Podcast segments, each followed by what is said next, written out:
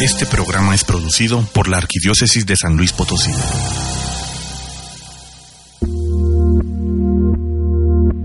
Bendita sea tu pureza y eternamente lo sea, pues todo un Dios se recrea en tan graciosa belleza. A ti celestial princesa, Virgen Sagrada María, yo te ofrezco en este día alma, vida y corazón. Mírame con compasión y no me dejes, Madre mía, caer en la tentación. Amén. ¿Ya viste lo que le están diciendo a nuestros hijos en el colegio? No, pues mi hijo no me ha dicho nada. ¿Y no has visto algunos de sus apuntes? No, para nada. Pues en la escuela que yo sepa les dan conocimientos muy buenos. ¿Por qué? Ah, mira, es que están este mes viendo temas sobre la sexualidad, pero ciertamente no estoy de acuerdo en algunas cosas que les dicen. Quisiera tocar esos temas con mis hijos. Ah, mira, justamente hoy hay un programa de Nunca es tan temprano donde hablarán de eso. Ah, pues sintonízale la radio. ¡Qué oportunos! ¡Comenzamos!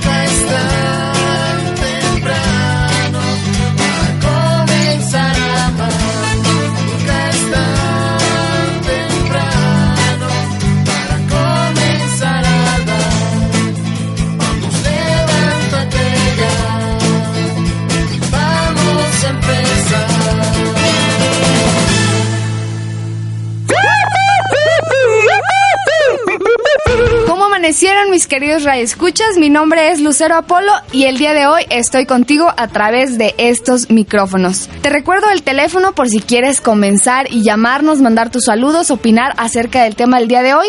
El teléfono es 812-6714, te lo repito, 812-6714 o si no escríbenos a nunca es tan temprano arroba hotmail.com o además puedes agregarnos al Facebook. Y también en estos micrófonos me acompaña el día de hoy Coco Rodríguez. Buenos días, Coco. Hola, Lucero, ¿cómo estás? Muy buenos días, de verdad muy contenta porque hoy vamos a tratar un tema sumamente interesante que es la educación sexual. Muy importante, muy relevante para que todos nuestros radioescuchas se queden y nos acompañen a lo largo de esta mañana. Claro que sí, Coco, así que pónganse las pilas, préndale a la radio, avísenle a su familia porque este tema va a estar muy interesante. Y pues te invitamos a que te quedes con nosotros ya que aclararemos muchas dudas sobre este tema. ¿Y qué te parece, Coco, si antes vamos a saludar a las radiodifusoras que nos siguen transmitiendo en las diferentes partes de este continente? Custodia Radio, en La Paz, Baja California Sur, por custodiaradio.net. Yeshua Radio en Puebla por yeshuaradio.net. Máxima FM en Perú por el 87.9 de FM. Radio Clamor en Nueva York por radioclamor.com. Radio Querigma en Atlanta, Georgia por radioquerigma.net.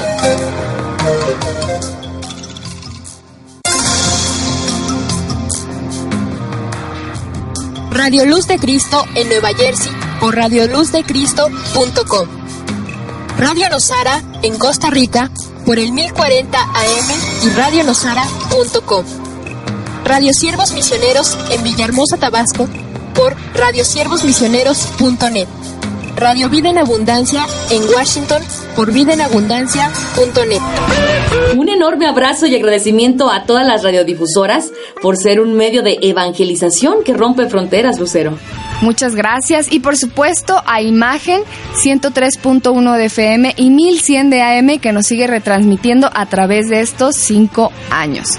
Y bueno, yo quisiera comenzar este tema, Coco, poniéndonos un poco en contexto. A ver, primero cerremos los ojos y pensemos en algún comercial. Mm. Ahora vamos a pensar en una canción, específicamente una canción de reggaetón. Y finalmente pensemos en alguna novela. A ver, mm, ¿ven algo en común? Sí, sí, sí. Yo sí, yo veo un tema sumamente sexual o algo relacionado con el sexo. ¿Tú qué opinas, Coco? Pues tienes toda la razón, Lucero. En cada canción, en cada película, comercial o novela, eh, sí, específicamente vemos el tema sexual. ¿Y sabes qué es lo peor? Que este contenido es expuesto a todo tipo de auditorios, especialmente a los pequeñines. Y bueno, cuando la iglesia trata de defender el concepto cristiano, pues así le va. Sí, Coco. Y mira, ciertamente la Iglesia jamás ha dejado de defender la verdad sobre estas realidades, sobre todo a partir del Concilio de Trento y en adelante. Hay varias encíclicas desde el Papa Benedicto XIV hasta el Concilio Vaticano II. Algunas personas recordarán aquella constitución pastoral llamada Gaudium et Spes. Y también después el magisterio de Pablo VI y de Juan Pablo II y sobre todo, gracias a la renovación bíblica, el Concilio Vaticano II a la luz de la antropología bíblica, redescubrió al hombre como imagen de Dios. Así que la iglesia no se ha quedado atrás y tiene fundamentos y tiene bases. Es cierto, Lucero. La cultura actual ha caído en una visión errónea de la sexualidad humana y del cuerpo. Sin embargo, esta obsesión con la sexualidad y el cuerpo no proviene en realidad de una excesiva valoración de estas dimensiones de la persona humana. Al contrario, la hipersexualización de nuestra sociedad moderna tiene su causa en una infravaloración de la sexualidad humana. Es decir, que no valoran precisamente esta sexualidad. Y es que miren, la obsesión con el sexo de la sociedad actual tiene su raíz en el vacío de amor que sufre por haber abandonado a Dios. Eh, precisamente en la entrevista lo vamos a ver. La gente ha sustituido la búsqueda del verdadero amor, tanto humano como divino, por el placer intenso e instantáneo que proporcionan las relaciones sexuales, por ejemplo. Sin embargo, luego se quedan más vacíos que antes, solo para caer en la misma frustración una y otra vez, o incluso para caer en los excesos más abominables y absurdos, los cuales nos conducen a toda clase de enfermedades físicas y psíquicas. Y eso no nos damos cuenta, Lucero, y todo ello pues demuestra que el error de la cultura contemporánea eh, no consiste en una exagerada apreciación del cuerpo y de la sexualidad, sino al contrario, en no caer en la cuenta de que se trata, como ha dicho el propio Juan Pablo II, nuestro beato, de un valor que no es suficientemente apreciado. En otras palabras, por no apreciar suficientemente el valor que Dios mismo le ha dado a la sexualidad humana, al matrimonio y al amor conyugal, la gente anda como loca buscando el placer por sí mismo, divorciado este del verdadero amor, del verdadero gozo, de la familia, de la vida misma. Y mira, Coco, es que yo creo que lo que lo que falta es un redescubrimiento del evangelio. Como sabemos, el evangelio es una nueva y una buena y gozosa noticia. Entonces falta redescubrir el Evangelio de Dios sobre el amor conyugal, sobre la sexualidad humana y de la vida que surge del matrimonio, es decir, de la familia y todo ello en total fidelidad a lo que nos enseña la iglesia, o sea, al magisterio de la iglesia, el cual está compuesto por el Papa y los obispos que están en comunión con él. Claro, Lucero, Dios tiene un mensaje bellísimo y positivo sobre nuestro cuerpo, nuestra sexualidad y el amor humano verdadero. Y no podría ser de otra manera. Él es quien los ha creado. Juan Pablo II ha llevado a cabo la tarea de redescubrir, o más bien llevó a cabo la tarea de, de redescubrir y expresar ese mensaje en su teología del cuerpo. Otras personas se han encargado de resumir y simplificar esta teología en un lenguaje más sencillo. Y nuestra tarea es la de recibir ese mensaje, estudiarlo, meditarlo, vivirlo y difundirlo. Así que, queridos reescuchas, manos a la obra. Y bueno, para ver si has puesto un poquito de atención, vamos a escuchar nuestra tradicional trivia.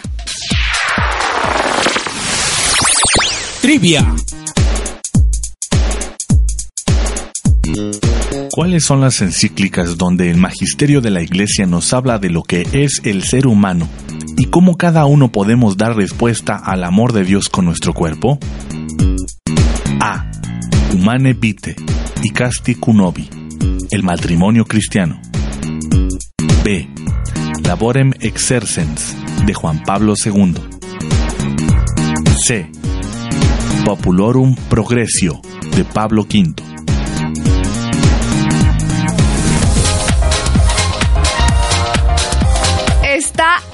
fácil la respuesta, así que comuníquete con nosotros al 812-6714 o si no a nuestro correo electrónico nunca es tan temprano arroba hotmail.com.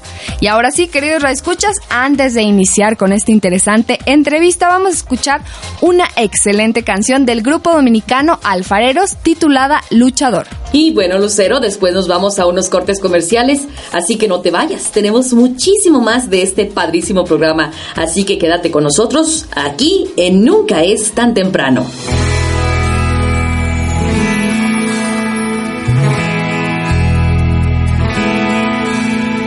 Soy de la cuadra de los buenos, de una estirpe de guerreros, de la gente del Señor.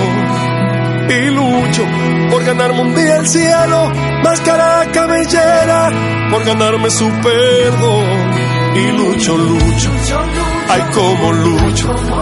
Y tanto lucho que ahora me dicen el luchador. Y lucho, lucho, ay como lucho. Y tanto lucho que ahora me dicen el luchador, el luchador.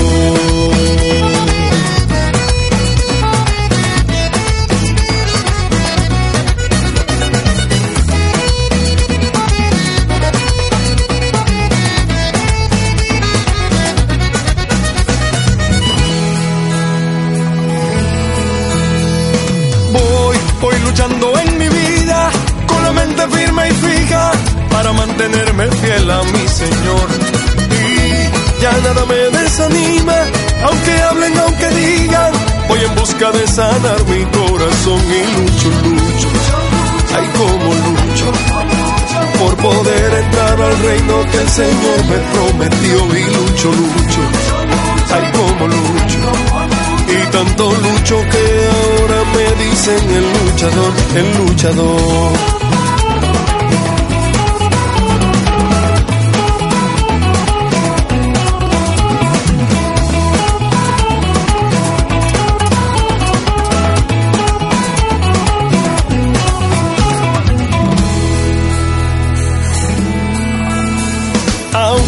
Ya son varias mis caídas, lucho para levantarme, busco siempre fuerza en mi oración.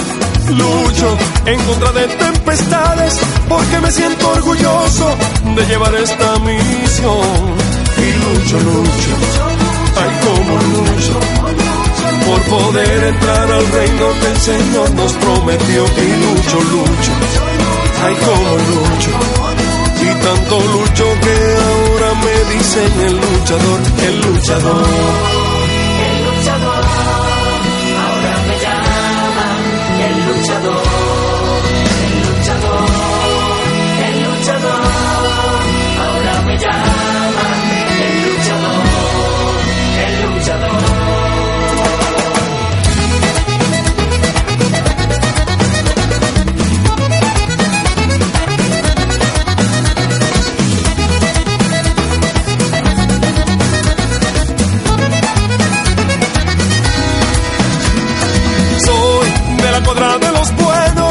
una sirpe de guerreros, de la gente del Señor.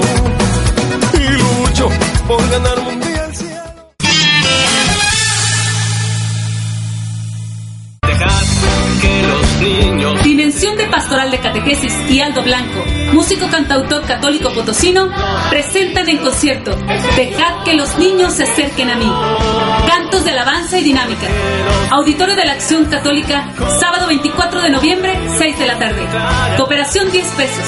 Boletos al teléfono 833 0727.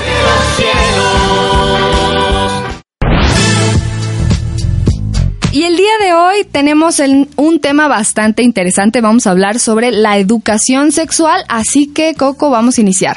Perfecto, vamos a iniciar con nuestra entrevista. ¿Y quiénes se encuentran con nosotros? El día de hoy se encuentra con nosotros Ignacio Rico y Tere Perea, quienes son parte del Comité Estatal de la Unión Nacional de Padres de Familia. Buenos días. Buenos días. Buenos días. Y bueno, ¿qué les parece si vamos directo a comenzar con las preguntas?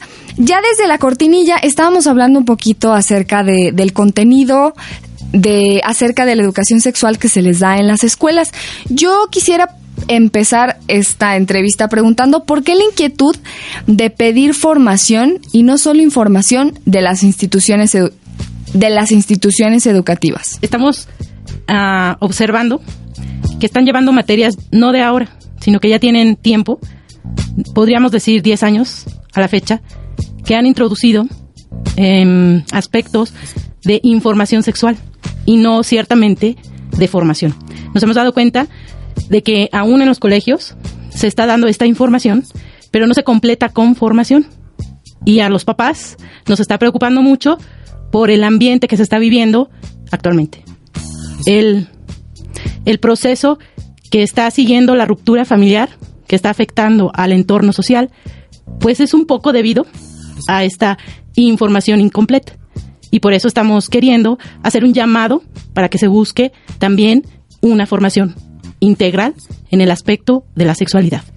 Muy bien, qué bueno que, se recurra a eso, de la formación, porque muchas de las veces eh, también otra de las cuestiones es el concepto de prevención. ¿Se le podría decir que, prevención hoy en día es erróneo, este concepto? No, yo creo que el, concepto como tal no es malo. Eh, en realidad, este, la prevención debe de existir en muchos de nuestros aspectos en la vida. Eh, pero hablando del, del contexto sexual, podría ser una palabra no adecuada, porque al hablar de prevención, estamos nosotros dando por hecho que nuestros hijos o nuestros muchachos eh, eh, necesariamente van a tener un contacto sexual eh, al momento de hablarles de esto. Y yo creo que deberíamos de irnos más allá. Por ejemplo, tratamos a un muchacho adolescente de entre 14 y 17 años como, en el que, pues por eso se le dice adolescente, adolece de algunas cosas y está en el proceso de adquirirlas. En este caso estamos hablando de madurez. En algunos países, eh, por ejemplo en Estados Unidos o aquí mismo en México, a los adolescentes eh, no se les permite, por ejemplo, manejar un auto. O para una licencia, pues te piden una edad eh, mínima de 18 años. O no se les vende licor, por ejemplo, no se les vende cigarros. Pero en el caso de la sexualidad, los maestros o los planes de estudio están enfocados a que el muchacho tiene la madurez para eh, ejercer la sexualidad y cuando en otros aspectos los cuidamos de que no, eh, o les decimos que no están maduros. Es, es un poquito contradictorio en ese sentido. Y, y, eh, hablando de muchachos adolescentes, por ejemplo, los planes de estudio permiten que estos adolescentes tengan acceso a preservativos o anticonceptivos, a la información, pero no a, la información, pero no a la formación. Es decir, les decimos de qué se trata, dónde los pueden adquirir, cómo los pueden usar, pero no vamos más allá de, de esta, de este plano informativo. Eh, por ejemplo, mm, eh, yo les preguntaría, a veces nos ha tocado escuchar a nuestros mismos hijos decir que eh, los profesores dicen que ya son dueños de su cuerpo, que ya pueden hacer con ellos, si tienen ganas de algo, pues lo pueden hacer, etcétera, etcétera, etcétera. Pero si nosotros le preguntáramos a los jóvenes en ese mismo contexto si quisieran ir a clases los viernes o no, pues la gran mayoría diría que no quieren clases los viernes. Si quieren exámenes o no, pues precisamente dirían, pues no quiero examen, mejor que me califiquen de otra forma. En fin, a los adolescentes entre menos eh, trabas se les pongan, para ellos es mejor. Y es un sinónimo de esa inmadurez pero a los adolescentes sí hay que tenerles eh, límites en ese sentido y como padres de familia y como eh, instituciones educativas debemos inclusive de, como padres de familia un poquito más eh, con cierta autoridad decirles, oye hijo, esto es así, esto es así, no puedes hacer esto, sí puedes hacer aquello, porque todavía les falta madurez. Por ahí va más que la palabra prevención podría estar más bien mal enfocada en este tema. Sí, porque como, como ustedes decían, no solo debe de ser mucha información, sino debe ser una verdadera formación. Y bueno, yo sí quiero preguntar, ¿por qué la, la formación sexual debe de ser, debe tener muchas características? Entre ellas debe ser verdadera, clara, gradual, individual, completa y oportuna. Claro, claro que sí, todo eso debe abarcar una educación sexual integral. Debe ser verdadera porque debe estar basada para explicar lo que es el ser humano, que abarca espíritu y cuerpo. No nada más es puro cuerpo, también abarca espíritu. Y para formarla, eh, para formar a un hombre o a una mujer en su sexualidad, que es todo su ser, que contiene, hablar de sexualidad no es exclusivamente genitales, es hablar expresiones, es hablar forma de actuar, es hablar forma de caminar, de moverte, de vestirte, es todo tu ser, estás hablando de sexualidad. Entonces, a la hora de educarlo tiene que hablar de la verdad, de lo que incluye ser ser humano. Y un ser humano es cuerpo y espíritu. Entonces tiene que formar el espíritu completo y el cuerpo completamente, no nada más el cuerpo, como ahora se está enseñando en los libros, para que no te enfermes, para que no te embaraces, son explícitamente esos dos puntos, pues usa esto, usa el otro, usa aquello, aplica esto, aplica el otro. Pero no le dices, para que puedas dominar tu cuerpo, para que puedas fortalecer tu voluntad, para que puedas integrar tu espíritu con tu cuerpo y puedas entregarte en forma total a una persona, pues tienes que hacer esto, practicar tal, tal virtud, eh, llevar tal hábito, eh, practicar el, el pudor, todos esos aspectos que integran al ser humano. Entonces, por eso debe ser verdadera y debe ser clara, porque tiene que hablarse con las palabras adecuadas, con las palabras que son. En eso es un punto a favor ¿verdad? de la educación que nos están dando, que han indicado mucho que le llamemos a las cosas como son. Pues ahí sí, estoy muy de acuerdo a las cosas como son. La sexualidad no son genitales, son todo el ser humano. Debe de ser gradual porque no podemos enseñarle a un niño de 5 años o de 6 años y hablarle con los términos que le podemos hablar a nuestros adolescentes. Y tiene que ir en base al nivel de conocimiento y de madurez que tenga este, eh, estos niños, ¿va? Eh, habrá algunos que nos acepten o que inclusive ellos se acerquen a preguntarle a nosotros como papás o como maestros y que tenemos que ser suficientemente eh, claros como para responderle al niño su duda, pero sin ir más allá de lo que nos están preguntando porque si ahondamos y ahondamos y queremos explicarles absolutamente todo, podemos eh, pues causar más, más que un bien un mal, ¿verdad? Porque el niño le creamos tal vez más, más, eh, más preguntas, por eso tiene que ser gradual. Tiene que ser individual, no podemos juntar a todos nuestros hijos en la mesa y hablarles, este, y hablarles en ese tono a todos, al que tiene 16, al que tiene 13, al que tiene 11 y al que tiene 6, ¿verdad? Entonces, tiene que ser individual en base a la necesidad de que nosotros vemos en nuestros hijos o en nuestros adolescentes. Completa, sí, completa, porque como lo decía mi esposa, eh, eh, tenemos que basarnos en que somos cuerpo y espíritu y tenemos que abarcar ambas. Y tiene que ser oportuna, porque muchas veces esta es la parte más complicada, que de repente eh, nos vemos tarde en la educación sexual de nuestros hijos.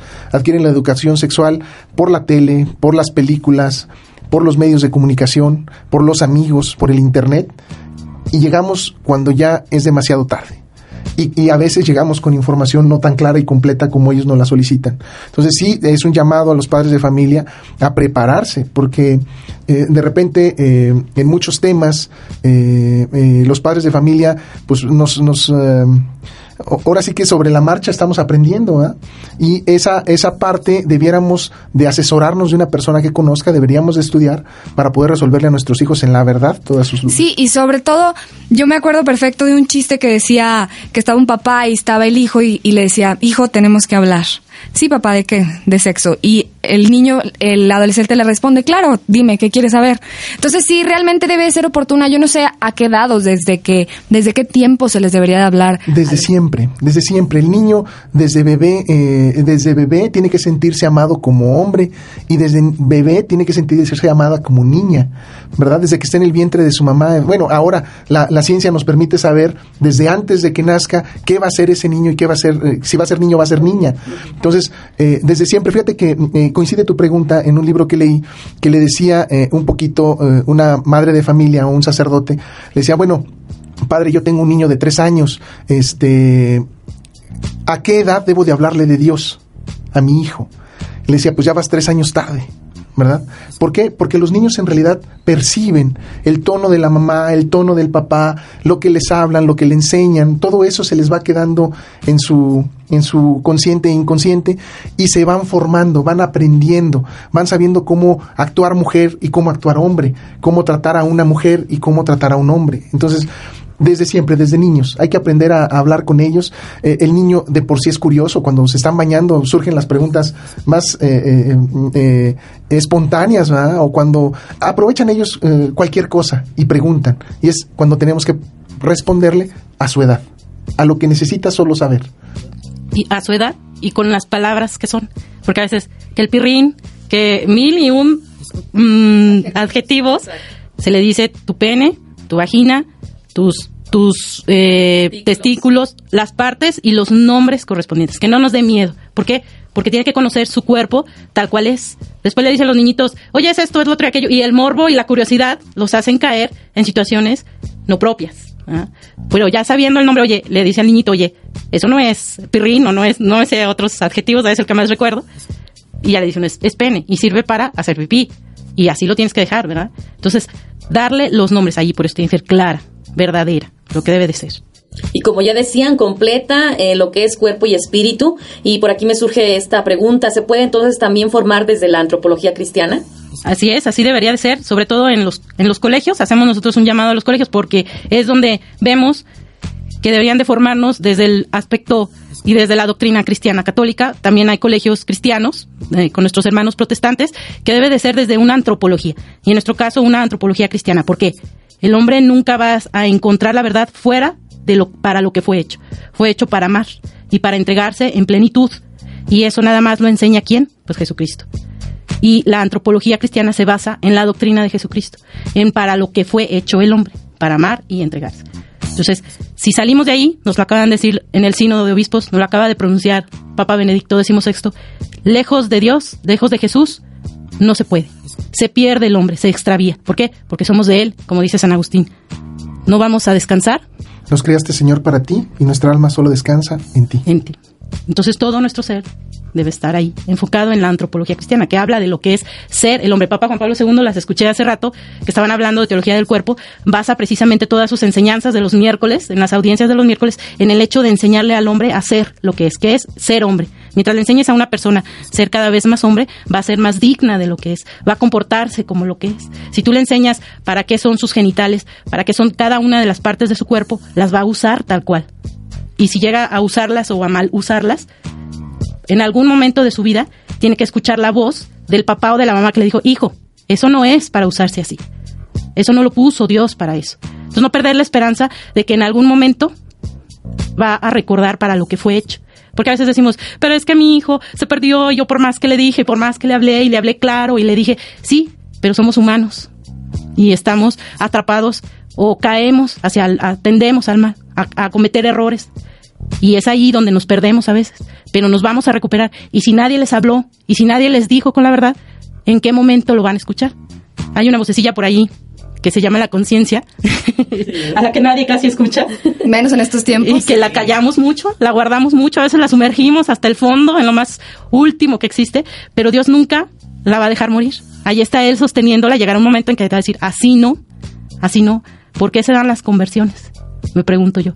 Y, y, se han convertido personas que han caído hasta lo más profundo de, de su poder capaz de ser humano, de hacer maldad o de vivir en lo más, en drogas, en porno, en vicios sin fima y se levantan. ¿Por qué? Porque ahí está la conciencia. Y si la conciencia no la formamos y si no está el hijo, sí me dijeron, chin, sí me dijo mi mamá, perdón, pero así dice uno, ¿eh? Si no está eso, ¿cómo va a salir? ¿Cómo va a salir aquella alma que necesita esa ayuda? Entonces, por eso es necesario desde una antropología cristiana. Bueno, es tiempo de ir a un corte comercial, pero no se despeguen que seguimos con la segunda parte de esta entrevista. No te la pierdas. Muy buenos días, seguimos en su programa Nunca es tan temprano y te recordamos el título del programa del día de hoy. Estamos hablando sobre la educación sexual. Vamos con la segunda parte de nuestra entrevista, que de verdad está sumamente interesante. Y en esta mañana están con nosotros Ignacio y Tere, del Comité Estatal de la Unión Nacional de Padres de Familia. Y bueno, tenemos otra pregunta para ustedes. Eh, ¿Por qué debemos reflejar en el amor conyugal el amor trinitario de Dios? La familia en sí misma es también una imagen de, de Dios nuestro Señor. Eh, cuando, y aquí nos remontamos al Génesis, podríamos hablar de eso, y decir eh, que cuando Dios hizo al hombre, dijo, y, eh, y toda la creación dijo, o reconoció que todo era bueno, ¿verdad? También nos dijo al hombre y a la mujer, el hombre tomará a su mujer y serán una sola carne, ¿verdad? En ese sentido, cuando hablamos precisamente de la sexualidad y del sexo, Tal vez el peor error que podríamos cometer es decirle a los niños el sexo es malo. Definitivamente no lo es. definitivamente no lo es. Y al contrario, es una expresión de amor que se da en un marco que es el matrimonio y que permite a los esposos alcanzar el- los fines para los que eh, están llamados. El abrazo conyugal tiene dos, eh, dos fines importantes. El primero es eh, el amor, la donación entre los esposos. Eh, el entregarse todo totalmente a otra persona. Y eh, el segundo fin es el de eh, procrear, ¿verdad? El, el acto, el, el acto conyugal, el abrazo conyugal, debe de ser siempre un, un acto abierto a la vida. Y en ese sentido, eh, eh, ¿y- y ¿por qué tiene que ser un acto abierto a la vida? Porque así es Dios nuestro Señor, siempre está abierto a la vida. Entonces, en ese sentido, el amor conyugal expresa el amor infinito de Dios a los hombres. Entonces, cuando nosotros le decimos a un niño o a un adolescente, oye, pues este, el, el sexo es malo, pues estamos diciendo una mentira enorme, enorme. Eh, más bien tendríamos que decirle que las relaciones íntimas, el, el abrazo conyugal es bueno, porque todo lo que Dios creó es bueno. Y le puso un placer, sí, sí le puso un placer, porque si no le hubiera puesto un placer, como por ejemplo a la comida, pues nadie comería, así de fácil, y todos nos moriríamos, ¿va? porque no nos gusta comer y lo que y, y, y, y, y al comer nos haría daño, pues menos, ¿no? Entonces, obviamente, al ponerle ese gusto, pues pretende Dios nuestro Señor que eh, pues estemos en, relación íntima con nuestro esposo, con nuestra esposa, porque ello nos permite ser más plenos y más capaces de donarnos y ser menos egoístas. ¿verdad? Entonces, ese es un, ese, ese podría ser la explicación a todo a, esta pregunta. Y, un poquito más. Yo quiero como un poco de teología. En, todos sabemos que Dios es uno y trino. Es un poco difícil estudiarlo, pero hay una relación de amor en él. El, Padre ama al Hijo, el Hijo ama al Padre y surge el Espíritu Santo, que nos lo dejó. Eso es prueba de su amor. ¿Qué hay ahí? Pues una relación de amor. Dios nos hizo a su imagen y semejanza. Un hombre y una mujer deben reflejar ese amor trinitario, así como el Padre ama al Hijo y el Hijo ama al Padre. Entonces se tienen que entregar completamente. ¿Qué hizo el Hijo? Entregó hasta la última gota. La entregó por nosotros. ¿Pero a quién la entregó? Pues a Dios, a su Padre, por amor. Y surgió el Espíritu Santo. Entonces, si nosotros nos estamos entregando, en un principio Dios nos hizo así, para unirnos. También en esa parte donde habló mi esposo, de que cuando creó al hombre, primero lo puso en el paraíso y le dijo, ponte a trabajar. No le dijo así, le dijo, ponle nombre a todos los animalitos. ¿Qué le hizo? Lo puso a trabajar. Y el hombre se dio cuenta de que no había nadie igual a él. O sea, todos los animalitos tenían sus, sus compañeras y sus amiguitos, pero ¿quién era como él? Nadie. Entonces Dios, yo creo que lo observó y dijo, no es bueno que esté solo, le voy a hacer una ayuda, ayuda semejante a él. Y fue cuando creó a la mujer. ¿Qué quiere decir esto? Que lo hizo para que se entregara. Le hizo una ayuda. ¿Para qué? Para que se entregaran igual que él. Igual que vemos cómo se entrega este Dios y su hijo, padre e hijo. Por eso reflejamos eso. Y es generoso. Esa entrega no se queda escondida, sino que se dona. ¿Qué hace Jesús y el Padre? Se donan a nosotros. ¿En dónde? En la Sagrada Eucaristía. Nosotros, ¿dónde debemos generar esa donación de amor plena? En un hijo. Entonces, ahí está una antropología cristiana de por qué la entrega de un hombre y una mujer debe ser única y exclusivamente en el matrimonio. Porque ahí cubre y protege toda la entrega total que se dan los, las personas. Falso y mentira lo que nos están enseñando en el cine, en la tele, en internet, novelas, películas, que es nada más un placer para premio de, de la gloria de alguna aventura, o para premio de que el policía atrapó a los malos, o para premio de que estuvo padrísimo el día y órale, pues a, a, a tener una relación genital, una relación de abrazo conyugal es entrega total, cuerpo y alma, y se abre generosamente a la vida. Esta estructura querida por Dios se está rompiendo con esa desinformación que se les da a los niños. Usa preservativo y puedes entregarte a quien sea. Usa anticonceptivo y no vas a tener ningún problema de clase, llámese hijo. ¿Por qué? Porque es más fácil cargar una mochila que cargar una pañalera. Entonces todo eso está destruyendo al ser humano. en toda su totalidad. ¿Y qué pasa? Pues embarazos prematuros, familias deshechas, jóvenes adictos porque la felicidad no está ahí, entonces se busca en otro lado y entonces se da la delincuencia y pues todo lo demás, ¿ah? Todas las demás consecuencias. Por el famoso amor libre de que vamos a unirnos y si funciona continuamos y si no, cada quien, ¿verdad? Qué triste. Sí, la verdad es muy triste y a mí me gustaría volver a recalcar algo que tú decías y que a mí me enseñaron precisamente, recuerdo desde yo creo la secundaria o la prepa, que precisamente las relaciones, el abrazo de amor, como, usted lo, el, como ustedes lo llaman, el abrazo conyugal, tiene dos fines, el unitivo y el procreador. Y bueno, de ahí, pues yo quisiera preguntarles, pues cómo cumplir hoy la castidad y vivir la pureza. Hoy en un mundo tan difícil, tan, podría decirse tan informado, pero a la vez tan desinformado, ¿cómo poder vivirlo?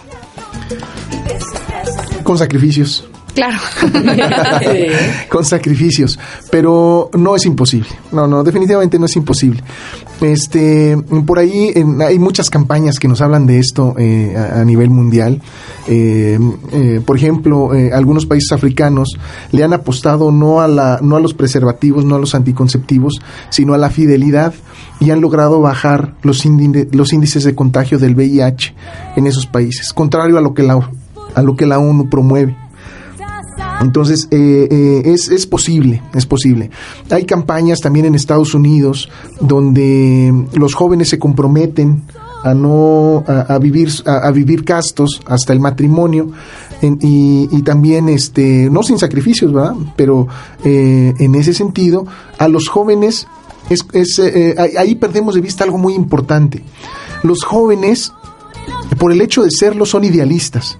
Si yo les presento un ideal eh, sea bueno o malo, eh, eh, lo van a comprar, lo van a comprar, porque el joven así es, es arrojado, es intrépido, no le gusta que le, diga, que le digan que no puede.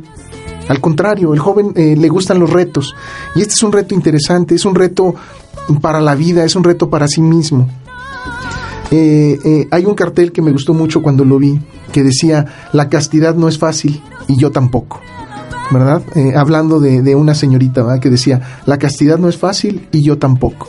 Creo que eh, mm, la Unión Nacional de Padres de, Familia, por ejemplo, tiene un programa que se llama Si me quieres, demuéstralo contrario a lo que eh, los jóvenes le piden a, sus novias, ¿verdad? Pues oye, pues, si me quieres, pues este demuéstramelo acostándote conmigo, ¿no? Y no, aquí es al revés. La señorita le dice, si me quieres, demuéstramelo, demuéstramelo, no me pidas cosas que me avergüencen después, ¿no? En ese sentido, eh, eh, la castidad y la pureza, la pureza es eh, la virtud de proteger el propio cuerpo, ¿no? Entonces, este, enseñando a nuestros niños a vestirse bien, a actuar bien, a, a ser educados, a, a ser atento con las mujeres, a no ser eh, machistas, a no verlas como un objeto, sino como una persona igual a mí, con la misma dignidad y de la que no puedo abusar, ¿verdad? Porque también ella tiene su dignidad y tiene su valor ante Dios igual que el mío. Y así es como debemos educar a nuestros niños en ese, en ese querer vivir la castidad y la pureza. Eh, presentarles esos retos, presentarles esas virtudes y que al practicarlas se les hagan hábitos y que no permitan que sus amigos, el ambiente, los llegue a corromper en ese sentido. Es como la escritura también, aquel, aquella familia que hace su casa en roca en lugar de arena. Si nosotros le damos a nuestros niños esas herramientas, posiblemente ellos también hagan suyo estos ideales y los transmitan a sus hijos. Más que una negación, la castidad es una afirmación. Y, y es decirles a nuestros hijos que van a cumplir con, con lo que son. En algún momento de su vida van a gozar y van a disfrutar de la entrega total y plena. Que va a llegar el momento, que hay que esperarlo. No porque nos digan, ¿lo puedes hacer? Pues sí lo puedes hacer, pero es como cuando el diurex se va pegando en la cinta adhesiva, perdón, se va pegando, ¿qué va pasando? Se va quedando el resistol en cada parte aunque lo, aunque lo queremos negar y aunque no lo queremos aceptar, en cada relación genital se da para completamente por, por lo que fue hecho, una cosa que es hecha para usarse, por ejemplo una cuchara pues, se usa completamente a lo mejor es un ejemplo muy burdo, pero cuando uno se entrega, aunque sea una relación genital, entrega todo. Eso es natural, eso es naturaleza. Entonces, eh, con una relación con una persona, pues se va quedando ahí cada parte de uno. Y al momento de quererla entregar a una persona que ya con esta decimos, con esta me quedo, ¿qué le entregas? Se queda, se queda poco, ¿eh? O le vas a entregar todo como queda la cinta adhesiva toda sin poder pegar, con muy poquito resistol, ¿verdad? Entonces hay que procurar decirles, mostrarles la afirmación de su ser y la afirmación de que es para guardarse, para protegerse y saber que no somos objeto de uso, no somos ningún objeto, somos personas con dignidad y con sentir, emociones, psicología, con sentimientos, que tenemos que mm, cuidarnos de que nos usen como objetos. No somos objetos de placer, no somos objetos para dar placer, somos objetos para dar felicidad, para dar amor, para dar una entrega completa. Es, es ahí donde se reafirma la castidad. Bueno, pues vamos a continuar que este tema está de verdad muy, pero muy interesante. Sí, nos falta mucha formación más que información. Así que quédense con nosotros aquí en Nunca es tan temprano. Creo en un solo Dios, Padre Todopoderoso, Creador del cielo y de la tierra. ¡Ey! Saca de ti el fariseo que llevas dentro y deja de rezar por repetir. Recuerda que estamos en el año de la fe. Tú tienes dones muy valiosos que puedes compartir con los demás. Los abuelos y abuelas siempre tienen grandes historias que contarte. ¿Ya les preguntaste cómo fue su primer viaje?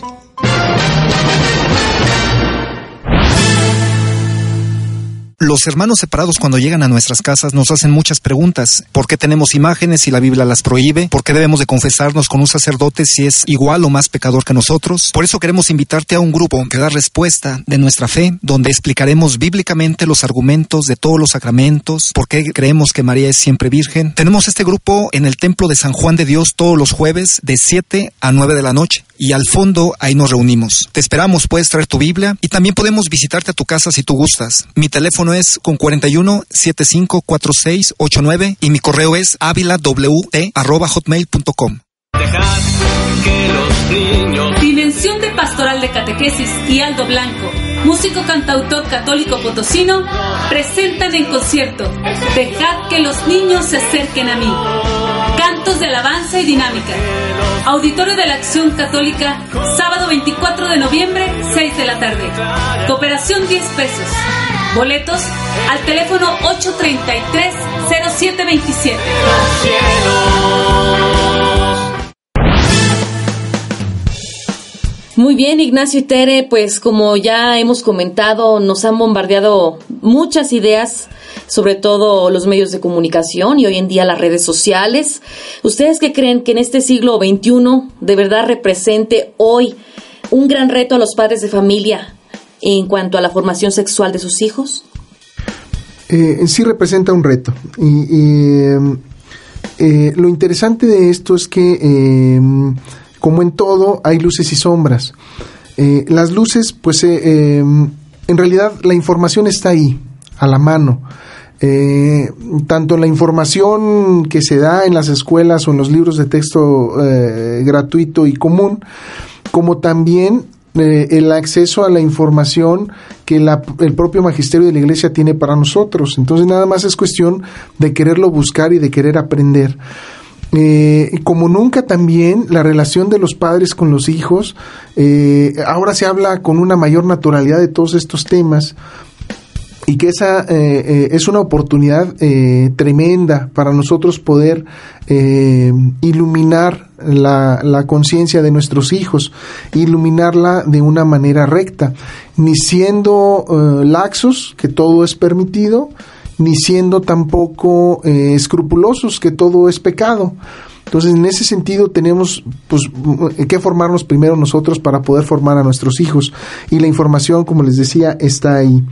Pero también, cada vez más, como tú decías, los medios eh, sociales influyen en la educación. eh, los, los medios de comunicación masiva influyen cada vez más en los eh, en la educación de las personas y lamentablemente ahí hay también este eh, una desinformación total, casi todo es banal, el sexo se ha banalizado de una manera impresionante y eh, eh, toca a los padres de familia y a las instituciones educativas no ser parte de esto, sino más bien cambiarle el switch a los jóvenes y eh, sí eh, darles toda esa información. Creo que en eso la Unión Nacional de Padres de Familia siempre ha sido muy clara. No nos oponemos a que a los niños se les hable de anticonceptivos, de preservativos, de las relaciones sexuales. No, pero no podemos quedarnos ahí. No podemos quedarnos ahí. Tenemos que dar el siguiente paso. Eh, y como padres de familia también tenemos que darlo. Eh, mm, eh, básicamente eso sería. Bueno, y, y para completar lo que dice mi esposo, pues los papás a veces decimos, es que no sé nada, es que cómo le explico, es que, bueno, pues hay muchas instituciones aquí en Pastoral Familiar, que es donde nosotros estamos apoyando, hay eh, todo un programa de apoyo para los papás en la parte de planificación eh, natural de, de no, ah, ahorita vamos a, verlo más adelante. Entonces hay, hay muchas formas, hay muchos lugares a donde nos podemos acercar y no tener miedo. Yo siempre he dicho que los papás, a la hora de hablarle a los hijos de lo que es partes genitales o de lo que es el abrazo conyugal, se lo podemos decir con mucho más amor, con mucho más cuidado, que quizá alguna persona o algún maestro que se lo malinforme o que se lo muestre con morbo. Entonces es preferible que papá y mamá hablen con el hijo porque va a ser con amor y no va a ser eh, con morbo, con inclinaciones o con cierta ideología. Entonces, esa es mi postura. Muy bien, y bueno, en lo que respecta a los, a los jóvenes, ¿cómo pueden ellos, nosotros, vivir fieles a, a su futuro cónyuge hoy en día, lo conozcan o no lo conozcan? Fíjate que esa es una parte bien padre y bien bonita.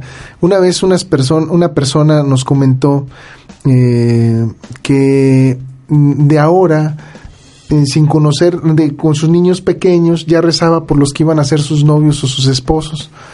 O, o la, o la- o la esposa de su, de su hijo. Y creo que eso es algo padrísimo. O sea, eh, el, el que tú como papá ya estés rezando por la persona que va a ser el compañero, la compañera eh, por el resto de la vida de tu hijo, de tu hija, es algo yo creo que no tiene precio y que papá Dios no puede desoír, ¿verdad? Eh, eh, en ese sentido creo que eh, debemos de practicarlo todos, debemos de enseñarle también a nuestros hijos a rezar por su futuro esposo, por su futura esposa, eh, a, a ser fieles a él, a ellos, a él, aunque no lo conozcamos. ¿verdad? Aunque no, no seamos muy jóvenes y que sepamos que, que eh, pues nos falta tiempo para conocer a esta persona, pero ya serle fiel, que, que esa sea la idea del serle fiel a esa persona por desde ahorita y por el resto de mi vida, creo que es algo eh, eh, que, que enamora, ¿verdad? que enamora y que hace que cuando conozcas a esa persona de verdad especial, pues este eh, te hayas guardado para ella y que hayas hecho todo eso por ella habla de un, un amor muy grande No, pues excelente. Y bueno, ya Tere nos diste una pequeña introducción de cómo podemos obtener un apoyo apegado a la doctrina de Cristo, por ejemplo, movimientos, eh, instituciones educativas, las parroquias, la familia. ¿Cómo le podemos hacer? ¿Cómo le pueden hacer los padres de familia? Eh, me estaba yo nombrando ahí un matrimonio dedicado a, a presentar, a dar a conocer el, el- se llama eh, Centro Arquidiocesano, de Planificación Familiar. Familia está muy largo como el de nosotros. Pero también también en la unión tenemos varios programas que podemos ofrecerles a las instituciones educativas para ir a hablarle a los papás. Y yo les comentaba hace poco en un evento que tuvimos precisamente de aquí del comité que no a mí no me gustaría de manera personal verdad pero eh, que buscaran al DIF o a las instituciones eh, de salud, porque están muy apegadas a solo informar. Y, y como lo- el objetivo es formar, pues aquí estamos en Pastoral Familiar, está el Centro Arquidiocesano de Planificación Familiar, está la Unión de Padres de Familia, está Red Familia, Está también pastoral, en pastoral juvenil tienen asesores también muy amplios eh, en este en conocimiento de este en este aspecto. Entonces que, que busquen que las instituciones educativas nos hablen. El teléfono de pastoral familiar pues por ahí lo podemos no me lo sé ahorita pero por ahí lo podemos poner. O, o también nosotros están está nuestra página web en www.uniondepadres.com Allí también está el contacto, nos pueden mandar un correo a todos arroba uniondepadres.com y ahí los podemos contactar. Que no se pierdan, que nos unamos. El Papa acaba de decir que tenemos que unirnos para poder contrarrestar muchos males que nos aquejan ahora en nuestra sociedad. Entonces a eso los exhortamos aquí en la Unión, que, nos tomen en cuenta. Bueno, pues agradecemos mucho a Ignacio y a Tere del Comité Estatal de la Unión Nacional de Padres de Familia que nos ofrecieron esta interesante entrevista, que de verdad nos enseñó mucho y sobre todo nos va a enriquecer. Eh, nuevamente nos pueden dar los datos acerca del comité que ustedes representan. Con todo gusto. Eh, nos pueden encontrar en internet en www.uniondepadres.com. También eh, mediante correo electrónico, todos arroba uniondepadres.com. En Facebook, también nos pueden seguir en Facebook. Eh, en fin, estamos bien conectados a las redes sociales también. Excelente. Este, y al teléfono 408-5821. Podemos ahí atenderlos con todo gusto. eh, podemos ir a sus instituciones educativas. eh, tenemos un servicio de asesoría psicológica. También es importante mencionarlo, una psicóloga eh, eh, con maestría en orientación familiar. Entonces, eh, acérquense a nosotros, también nosotros podemos ayudarlos. Muy bien, pues muchísimas gracias por habernos acompañado en este interesante tema y pues nuevamente esperamos tenerlos próximamente en este programa. Bueno, pues vámonos ahora con el melodrama evangélico que va a estar muy interesante. Luces, micrófonos y, acción. Ya llegó el melodrama. Melodrama evangélico. Vamos a escuchar el melodrama. Para nuestra reflexión. Escucha la palabra de Dios. Melodrama evangélico. Del Santo Evangelio según San Marcos capítulo 13, versículos 24 al 32. Reunirá a sus elegidos de los cuatro vientos. En aquel tiempo, dijo Jesús a sus discípulos, En aquellos días, después de esa gran angustia, el sol será tinieblas, la luna no dará su resplandor, las estrellas caerán del cielo, los astros se tambalearán. Entonces verán venir al Hijo del Hombre sobre las nubes con gran poder y majestad. Enviará a los ángeles para reunir a sus elegidos de los cuatro vientos, de horizonte a horizonte. Aprended de esta parábola de la higuera. Cuando las ramas se ponen tiernas y brotan las yemas, deducís que el verano está cerca. Pues cuando veáis vosotros suceder esto, sabed que Él está cerca, a la puerta. Os aseguro que no pasará esta generación antes que todo se cumpla. El cielo y la tierra pasarán, mis palabras no pasarán. Aunque el día y la hora nadie lo sabe, ni los ángeles del cielo, ni el Hijo, solo el Padre. Muy buenos días queridos amigos de Nunca es tan temprano. Hoy estamos ya muy cerca de la Navidad, ya cerca de las épocas de fiestas decembrinas. Y hoy en el Evangelio de San Marcos de la Santa Misa nos encontramos con un anuncio que Jesús hace sobre el final. Habla de, lo- de las señales que acontecerán en el cielo. Habla también de signos que habrá sobre la tierra. Habla de que se estremecerán los astros. Habla de que en, en la tierra también habrá, habrá signos, signos de guerras, signos de destrucción. Sin embargo, no es el Señor, no es el Señor del miedo ni del terror, sino por el contrario, dice, el reino de Dios está cerca y depende de nosotros que en la vida estemos preparados siempre para ver el momento como un momento de Dios. Hoy nuestra época nos plantea muchos signos. Vemos signos a nivel social, una sociedad que quiere crecer, una sociedad de avances, una sociedad también en conflicto, una sociedad violenta, una sociedad de desunión en las familias, una desunión, una, una sociedad también que padece la pobreza, padece el desempleo, pero también descubramos lo positivo de nuestros tiempos. Una sociedad que quiere crecer, una sociedad que está construida por familias, está integrada por familias que quieren lo mejor, que desean lo mejor. Hoy por eso Jesús nos invita este domingo a que nos unamos a Él, para que con Él nosotros hagamos posible que el reino, que su reino, su reino de amor, su reino de justicia, su reino de paz, venga a nosotros. Este domingo también es un momento para prepararnos a la fiesta que viene el próximo domingo, que será la de Jesucristo, Rey del universo. Por eso hoy la persona, la persona de Jesús debe de ser para nosotros un motivo de alegría y de esperanza. Que estando unidos a Jesús, que nosotros como familias unidos a Jesús y escuchando su voz y siguiendo su ejemplo, sepamos que vamos a edificar una nueva sociedad. Estamos próximos también al inicio de un nuevo sexenio en nuestro país. La construcción de México no está en manos de una persona, de Enrique Peña Nieto, quien ha sido elegido. La construcción de México está en manos de todos nosotros y que unidos a Jesús sepamos que podemos también construir una nueva nación mexicana. Ha estado con ustedes esta mañana su servidor, eh, Padre Benjamín Moreno Aguirre, párroco de Nuestra Señora de Fátima. Mucho gusto haber estado con ustedes y hasta la próxima. Muy bien, Lucero, el tiempo es oro, pues ya nos vamos. Hoy estuvo sumamente interesante este programa. Y bueno, yo me despido, soy Coco Rodríguez y Lucero, gracias por haber estado, por haberme permitido compartir estos micrófonos en este domingo. Gracias a ti, Coco, y nos vemos la próxima semana con un tema muy, muy, muy interesante. Que Dios te bendiga y recuerda que es importante informarte, pero es más importante formarte. Hasta la próxima. Hasta la próxima.